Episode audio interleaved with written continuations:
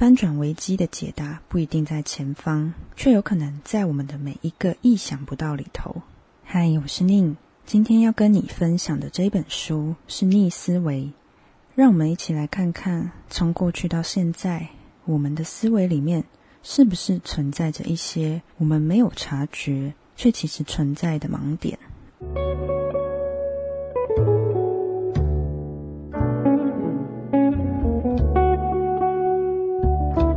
首先就要来跟大家说几个故事，也会举几个我们常常听到的例子。比方说温水煮青蛙这个举例，你一定听到烂了。但你有没有去想过这当中的真实性可不可靠？在这个情境里，我们假设把一只青蛙丢进一锅滚烫的热水里，它会立刻跳出来。如果把它扔进温水里，慢慢的升高水温。青蛙就有可能在不知不觉当中被烫死。在这个情境里，我们假设这只青蛙缺少能力去重新思考情况，没有领悟到慢慢逼近的危机，直到意识的时候已经太晚。但仔细去想，这会是真的吗？真实世界里，把青蛙丢进滚烫的锅里，它会严重的烫伤，不一定跳走。然而，当青蛙在慢慢煮沸的锅子里，当水温开始升到热到受不了的时候，难道不会想要跳出来吗？换作是我们自己，我们在泡澡的时候，水温到一定的热度的时候，我们不也会起身吗？所以，我们需要去思考的不是青蛙，而是我们自己。当我们听到这样的故事的时候，就很少会再去质疑它，去验证它。另外一则故事，则是曼恩峡谷大火的例子。当时有十五名消防员要来救火，他们不是跳伞运动员，而是空降消防员，一群精锐的荒野灭火人员，跳伞降落去扑灭前一天由闪电所引起的森林大火。然而，在分秒必争的情况之下，他们要如何做出决定呢？然而，在分秒必争的情况下，他们要如何做出决定？当时的危急情况是，大火已经越过峡谷，正朝他们直扑而来，而火焰窜升到了空中三十尺的高度。不到一分钟，大火就会迅速的燃烧两个足球场的距离。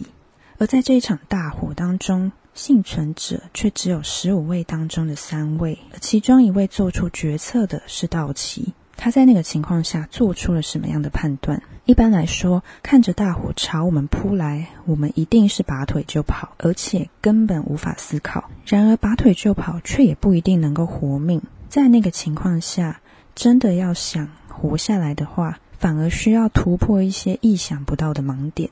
当时的情况是。大火刚越过峡谷，道奇与其他的组员大概还距离这个大火一百八十公尺左右。然而，在经过几分钟的奔跑，他们都可以感觉到背后一片火热。回头看了一眼，大火跟他们的距离只剩不到五十公尺，而且持续的缩短当中。这时候，道奇发现他们无法跑赢火焰，因为这个山坡太陡，他们正在坡道上。火焰烧的速度太快，于是道奇停下脚步，在大火加速扑过来的时候，他却站在原地不动。很难想象吧？在那个情况下，换作是自己，我们怎么可能停着不动？然后他大叫其他组员停下来，因为他知道他们再跑下去也跑不过这一场大火。然而那个情况下，谁会听呢？大家都是为了自己当下的求生意志而拼命。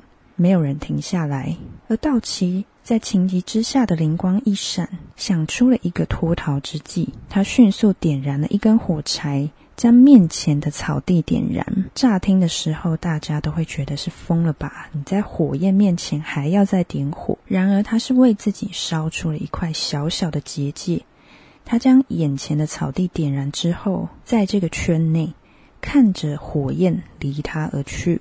往峡谷的山壁继续燃烧。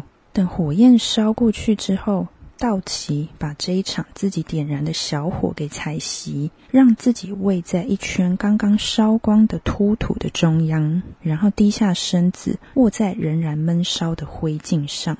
他把水壶打开，倒水在手帕上，捂住嘴巴，紧闭着双眼，尽可能的吸入残余在地面越来越稀薄的氧气，然后静静的等待大火绕过它。神奇的是，经过这极端恐怖的几分钟之后，道奇从灰烬中现身，几乎毫发无伤。而其他的组员共有十三名消防队员在曼恩峡谷大火中罹难，只有两名在道奇附近的组员也生还。他们是因为在山壁间找到了一处狭缝，才能死里逃生。而正如道奇所预料的，在大火燃烧的速度当中，是没有人可以跑得过的。在恐惧面前，往往就只剩下恐惧。而在逃生意志当中，究竟我们有多少能耐？能够去重新思考出让自己可以活命的方案。稍早之前，消防员错过了另外一个可能可以重新思考的机会，而这个机会就是要他们把身上的沉重的装备丢下来。这些装备包含了斧头、锯子、铲子以及二十磅重的背包。假如你是在逃命，或许第一步你就会知道要把这些东西丢掉。然而，对于消防员来说，工具却是他们进行任务的时候不可或缺的，而不论是实际上真的不可或缺，还是在意识当中，那是一种象征身份的不可或缺，在当下他们都无法抛弃。假如他们可以更快扔掉他们的工具的话，是不是就更有机会能拯救他们的性命呢？然而，这样的事件却不是单一事件。光是在一九九零到一九九五年间，就有二十三名野火消防员在试图跑赢大火的时候，就在上坡的坡度中丧命。后来根据调查员的计算，如果少了工具和背包，这一群人可能可以加快十五帕到二十帕的移动速度。总之，这些事后的分析与计算推测。都无法改变当下面临危机的恐慌和当下所能做的决定。假如你是消防员，抛下工具不只是要你抛下习惯、忽略直觉，甚至可能等同于抛下你的身份地位所象征的意义。而你必须重新思考你的工作目的以及你的人生角色，不能靠身体和双手去灭火。而是要拿经常代表消防员特色的工具去扑灭，这是消防员当初接受部署的原因。丢掉工具就会产生与存在有关的危机。丢掉了工具，那么我到底是谁呢？而所谓的丢掉工具，之于我们每一个人来说，其实还包含我们每个人的直觉、习惯、经验，还有我们对于未知的假设。却鲜少能够真正的保持开放的思维。我们大多数人不会仰赖一瞬间的决定就定生死，必须强迫我们重新想象我们的工具是危险的来源，大火却是通往安全的路径。然而，重新思考假设的挑战其实出乎意料的普遍，甚至对于所有的人来说都是。我们的盲点无所不在，受情绪影响的情形也无所不在。我们的思考模式可能变成一种压垮我们的习惯，而我们却很少费心去质疑他们。有可能在一些关键的抉择点的时候就会太晚。而最重要的，其实是唤醒我们。能够养成一个去质疑、去重新思考的习惯，而不是让习惯在高速公路上故障。这本书呢，就是关于这样的一种重新思考的切入，是关于那种急中生智的心智弹性，也是关于在失败的地方能够找到一线生机的机会，在人身上能够激发那一种的机敏，在你的身上也是可以被激发。你或许没有携带斧头或铲子，但是你总是有一些常用的认知工具。它可能是你知道的事、你的假设、你持有的看法、观点，也包含你自我认知的一部分。于是，接下来就会分享几点在本书当中所提到，我们可以重新去思考的一些角度。每当我们在医疗诊断方面寻求第二意见的时候，我们常常会去质疑专家的判断，但是往往在说到我们自己的知识和意见的时候，就会偏向自我感觉良好，会觉得自己是真的正确，却不知道是不是实际的正确。在日常生活中，我们就会自己做出许多的判断分析，但我们这些判断究竟是根据什么呢？当人们思考要如何锻炼智能的时候，第一个想到的通常是智力。越聪明的人就能解决越复杂的问题，而且解决速度也越快。大家通常把智力视为思考和学习的能力，然而在现代这一个动荡不安的时代里，更重要的或许是另一组认知技能，在思考以及反学习的能力。想象一下，你刚写完了一个考题，然后你开始对其中一个答案心生疑虑。我们都会有过这种经验，对于第一时间所写下的答案产生怀疑，而距离交卷还有一点时间，那么到底我们是要坚信第一直觉，还是要修改这个答案呢？根据统计，大概会有四分之三的学生确定修改的答案会导致扣分。假如你决定变更答案的话，千万要谨慎行事，因为根据经验指出，许多情况下，往往我们是改成了错误的答案，而第一时间的答案往往是对的。有三位心理学家针对三十三份研究进行了一项审查。发现每一份研究中，大部分的答案修订都是从错的改成对的。这个现象就是第一直觉谬误。在一场演示中，心理学家计算超过一千五百份学生在试卷上的修改痕迹，只有四分之一的跟动是从对的改成错的。而有一半是从错的改成对的。年复一年，老师们都会在自己的班级上看到这种情况，多半没有多少修改的痕迹。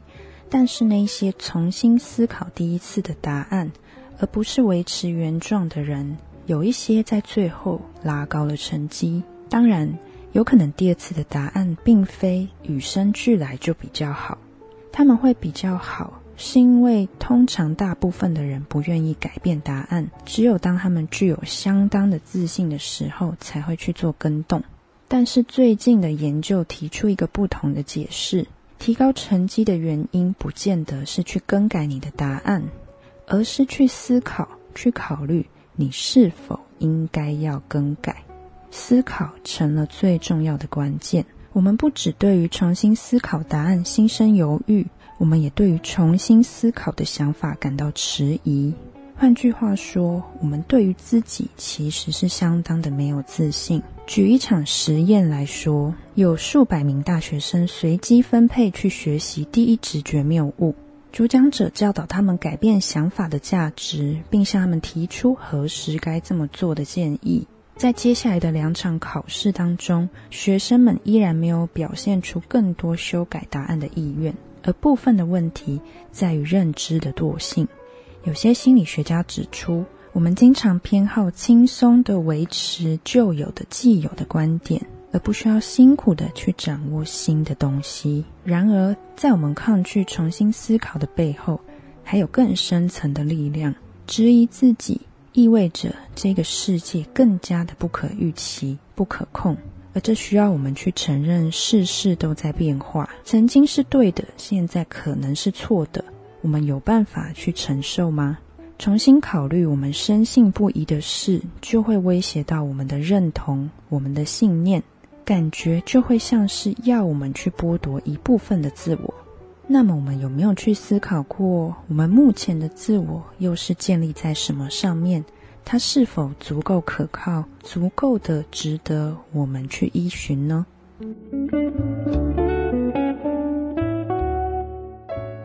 重新思考，在我们的生活中的每个面向，都不见得是一件困难的事情。比方说，提到我们的物品的时候，用久了、用旧了，我们就会自然的去更新；衣物过时了，也会自然的太旧换新。唯有在说到我们的知识与认知看法的时候，我们都会倾向于坚持己见，心理学家把这样的情况称之为一种抓住以及冻结，就是墨守成规。我们喜欢确信的自在，胜过于怀疑的不自在，而且我们会在坚定信念之后不再跟动。我们习惯去聆听那些让我们感觉良好的观点，而不见得是那些让我们开始去思考的观点。简单来说，这就是一种思维思考上的舒适圈。与其说思考，不如说是不用去思考的舒适圈，待在这里就好了。既然现在可以过得好好的，为什么我们要那么累？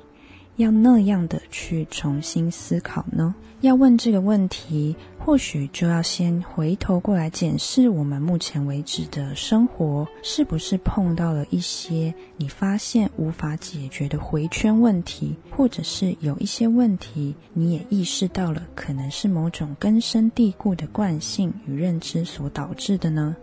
要去承认这一点是一件非常不容易的事情，所以或许就先放着吧。先来听听这本书的故事，再去思考也不迟。其实，疫情就是一个逼迫所有人类去重新思考的，可以说是一个新的时代了。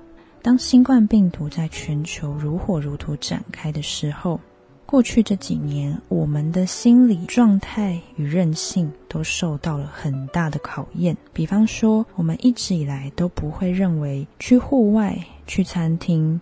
去医院是一件要小心翼翼的事情，甚至与他人接触、与他人拥抱，都是一件需要提防、戒慎恐惧的事情。这让我们不得不开始去质疑，长久以来这些视为理所当然的习惯，都必须去重新的被打破、重新建立。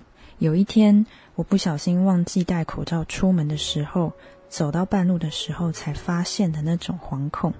很像没穿衣服的感觉，而当时因为已经快走到目的地了，我也懒得再回家去拿，就赶紧冲到我的目的地。现在想起来，这种恐慌跟不自在，都是在疫情之前完全没有想象过的。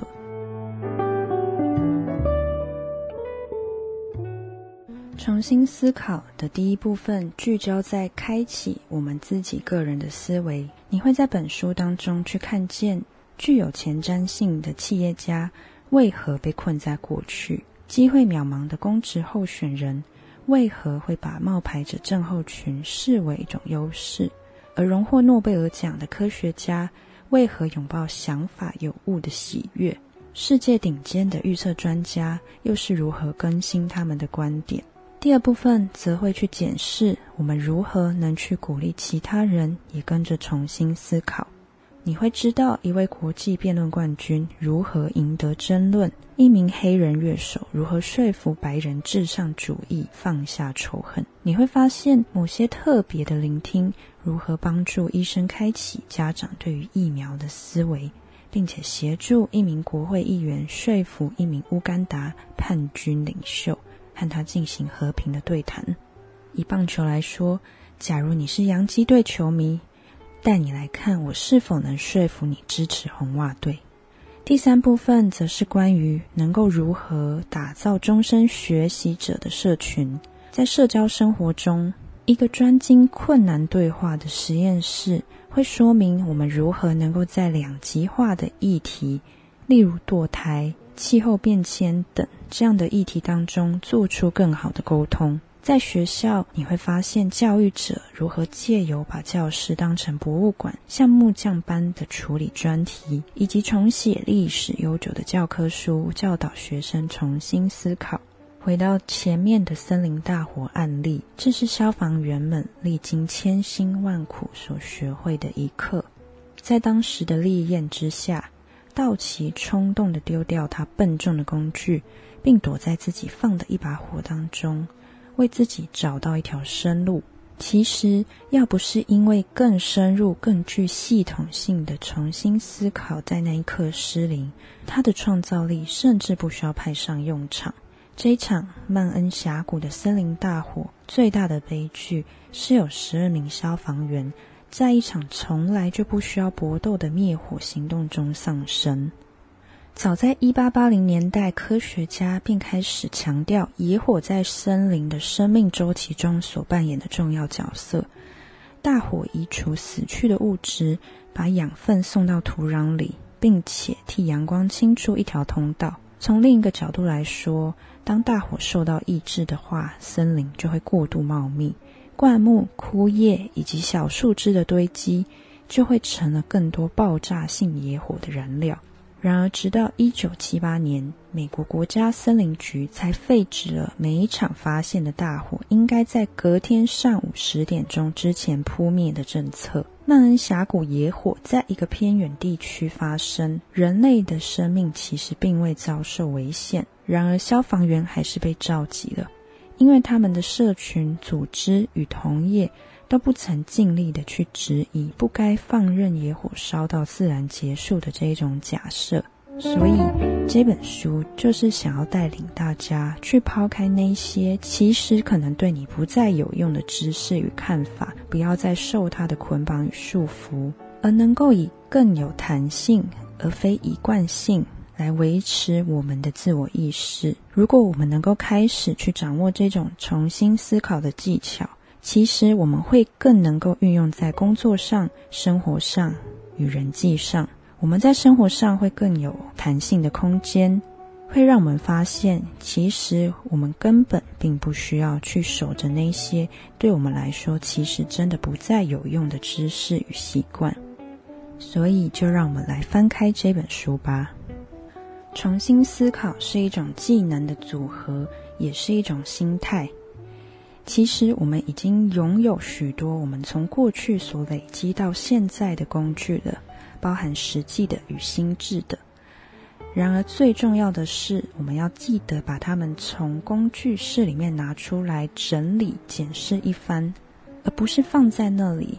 找到这些工具正确适合的用法、适合的技能组合，才能够在未来的生活真正的派上用场。随着资讯与科技取得的管道的进步，目前我们每天所吸收的资讯量已经大约是四分之一世纪前的五倍以上。而这样的变化步调加快，意味着我们更需要去筛选、去质疑我们所接收的到底是不是我们真正需要的。说起来很简单，实际上当然并不是一件简单的任务。因为我们已经有目前为止所建立的信念，当我们固守自己的信念，这些信念就会倾向于变得更加极端，而且根深蒂固。聪明的人并不保证是心智灵巧，这是两个层面的事情。而不论你有多少的智力，若是缺乏动机去改变心意，就有可能错失许多重新思考的机会。而研究也显示，智力测验的分数越高，越有可能落入一种刻板的印象，因为你可以更快的辨识出既有的模式，相对的，你也会困在这些模式当中。这边所举的是偏见的例子，很多人会说我没有偏见，就有可能落入了一种我没有偏见的谬误，也就是说。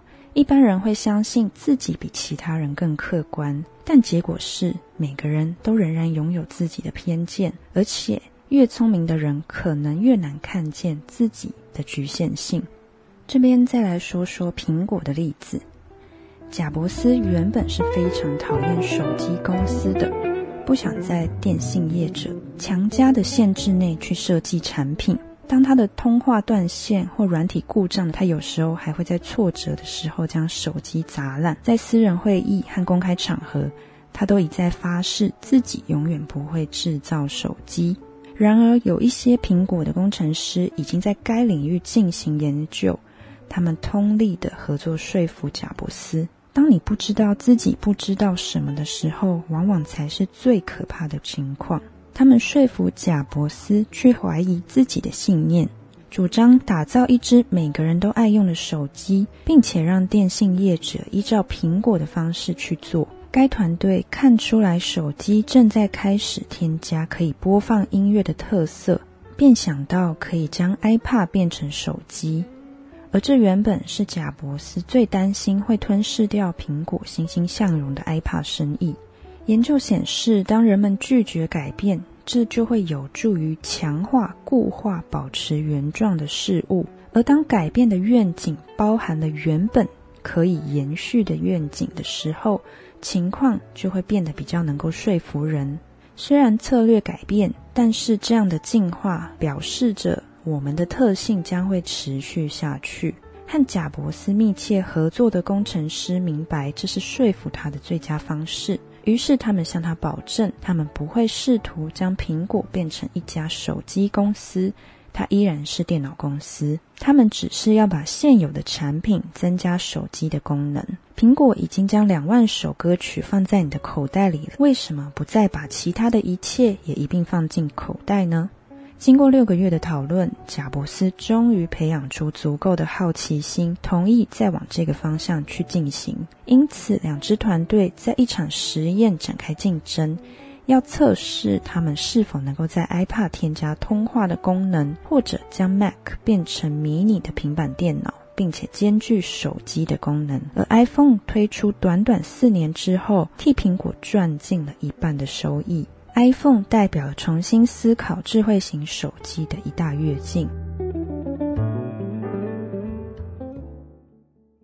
知识的诅咒是，它会在我们面对自己所不知道的事物的时候，关闭我们的心智。好的判断要仰赖拥有开启思维的能力和意愿，拥有开放的心胸。而在生命里，重新思考是一种日渐重要的习惯。当然，这个过程也有可能是错的，当然也会碰到一些错误的选择。假如是这样，也没有关系。那就是我们再次重新思考的时候，在这里也想分享愚蠢山的例子。我们在许多事情上都是初学者，但我们并非总是盲目的面对这个事实。在某些令人向往的能力上，像是进行一场复杂的对话，我们倾向于高估自己可以去做到。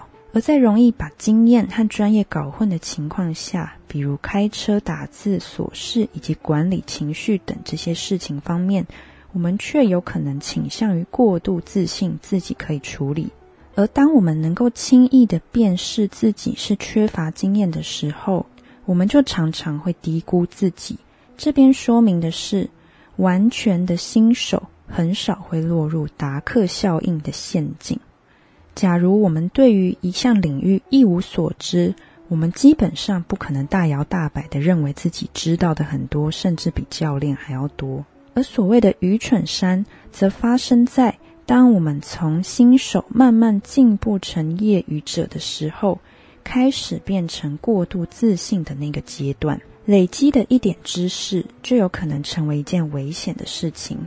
在书上画了一个图表，显示我们对于特定主题的认识，以及对于特定主题发表意见的意愿。当我们开始接触到一个程度的时候，我们会开始想要发表对于这个主题的一些想法。而一旦我们认知到自己所知其实并不如自己所想的那样的时候，我们又会退回。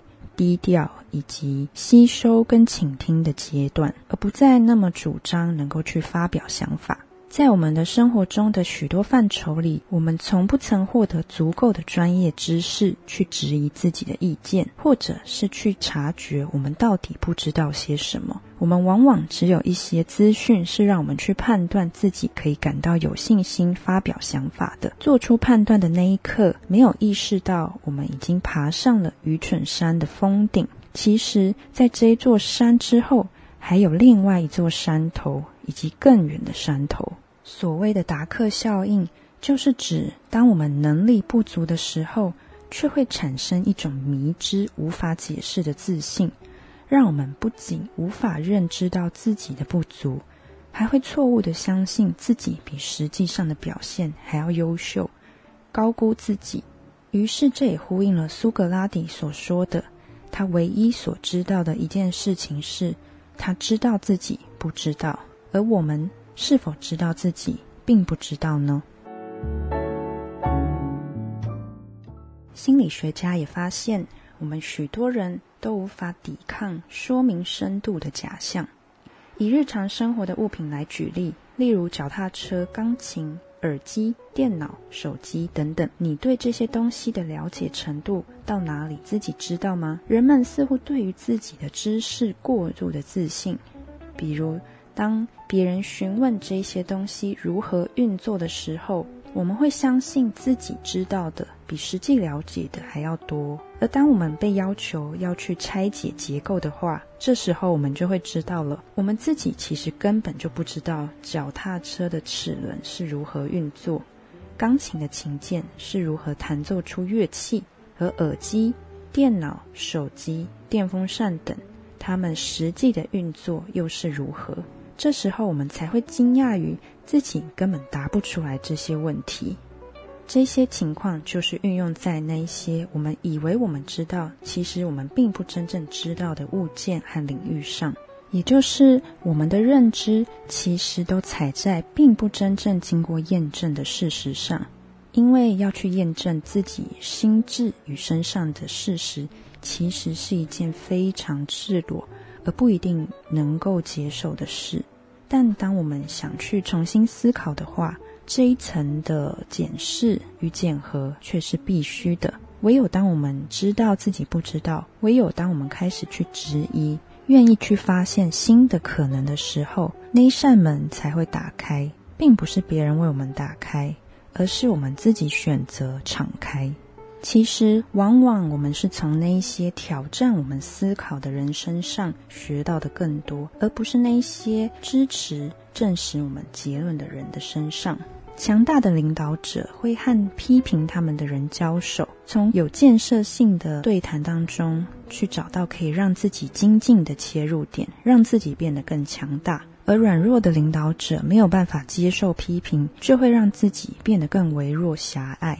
在一些实验当中，当人们受到伙伴的批评而非赞美的时候，他们可能会要求新伙伴的几率会变得更多。而在某个范围的工作场合中，当员工得到同事的严厉反馈，他们的预设反应就是要避开那些人，或是把对方踢出去。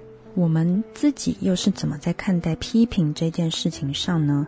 什么样的批评是我们可以接受？什么样的是我们无法接受？作者在写这本书的时候，会召集他的意义网路，也就是他会去找寻一群不同角度、考虑最周延的批评者，请他们严厉的去批评每一个章节。这当中是考量到每一个人的价值观个性的独特性。他在寻找的是不寻求他人认同的人，是一群可以给予意见、建议的人。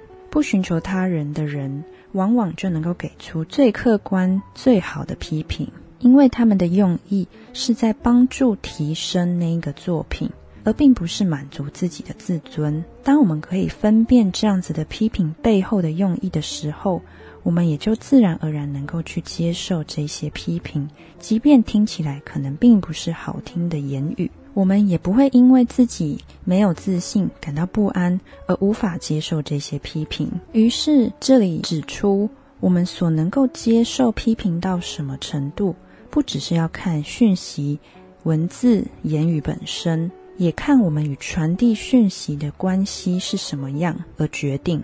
对方是你的什么人，跟你什么样的关系，他所说的话决定了我们是怎么样看待这一些内容。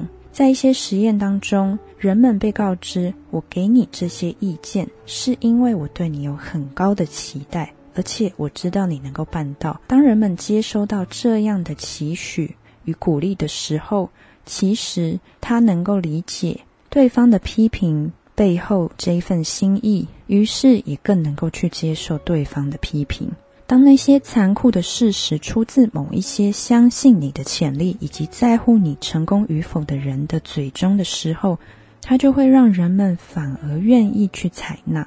于是我们可以发现，人与人沟通的背后，往往更深一层的重点在于彼此是如何看待对方，而所说的那些话承载了什么样的期许与盼望，而不只是表面那些批评的字眼。当然，选择用什么方式说，选择说什么，则是每一个人能够去学习、精进跟调整的方向。而在根据实验结果会显示，当我们面对争执的时候，单纯把争执视为讨论而非意见分歧的时候，代表你愿意考虑不同的意见，来决定是否改变自己的心意，而这会激发他人与你分享更多更多的资讯。所谓的意义，就是针对个人能够去扩充个人限制以外的不同角度，在争论当中。我们期待讨论的多半是想法，而不是每个人的情绪。但往往在许多争论当中，最后所争执的都变成情绪。这也有关于我们每一个人的家庭背景，在成长环境当中，是不是习惯去争论，是不是习惯去听、去采纳不同的意见与想法，去接触与自己不同的人。在每一次争论的时候，我们也必须经常重新的定位自己。重新去界定自己的想法，重新去界定自己所踩的利基点。所以，其实每一次的争论，一方面在接收不同的想法的同时，一方面其实也可以相对来说更稳固于我们自己所坚持的某一些信念。虽然听起来跟前面似乎有一些矛盾，但是在变动当中不断的弹性调整，在开放重新思考的同时。仍然有一些信念核心是我们在一次一次争辩变动当中需要不断的重新确定的，而那就是属于每一个人自己所相信的价值观，属于每一个人想要去坚守的信念。这个信念之于我们自己的意义，对于自己有什么样的价值，是必须由我们自己去界定的。没有办法由别人来为我们做主，而目前为止，我们所深信的程度，也跟我们对于自己的认知有很大的关系。因为我们每一个人都在成长，不断的进步，不断的前进，所以想法不断的改变也是很自然的事情。不断不断的去重新的确立，也就是重新思考很重要的精神，在与他人争论之前。如果我们能练习在心中与自己争论，不断的去问自己问题，所思考的根据是什么，想法的依循是什么，自己的根基在哪里，其实也会帮助我们每一步都踩得更稳、更坚固。在踩稳步伐的同时，并不代表我们不能接纳不同的想法，而是在吸收不同心知的同时，我们也会更知道自己是一个什么样的人。要前往什么样的方向？这是我在阅读这一本书《逆思维》的时候所联想到，对我来说最有收获、最重要的部分。至于其他精彩的故事与内容，就留给大家去找这一本书来看。在这边推荐《逆思维》给大家，邀请大家一起脑力激荡，重新检视自己的生活。那么本集也非常谢谢由皇冠文化所提供的这一本《逆思维》，希望大家会喜欢这一集的内容。我们就下一本书再见喽，拜拜。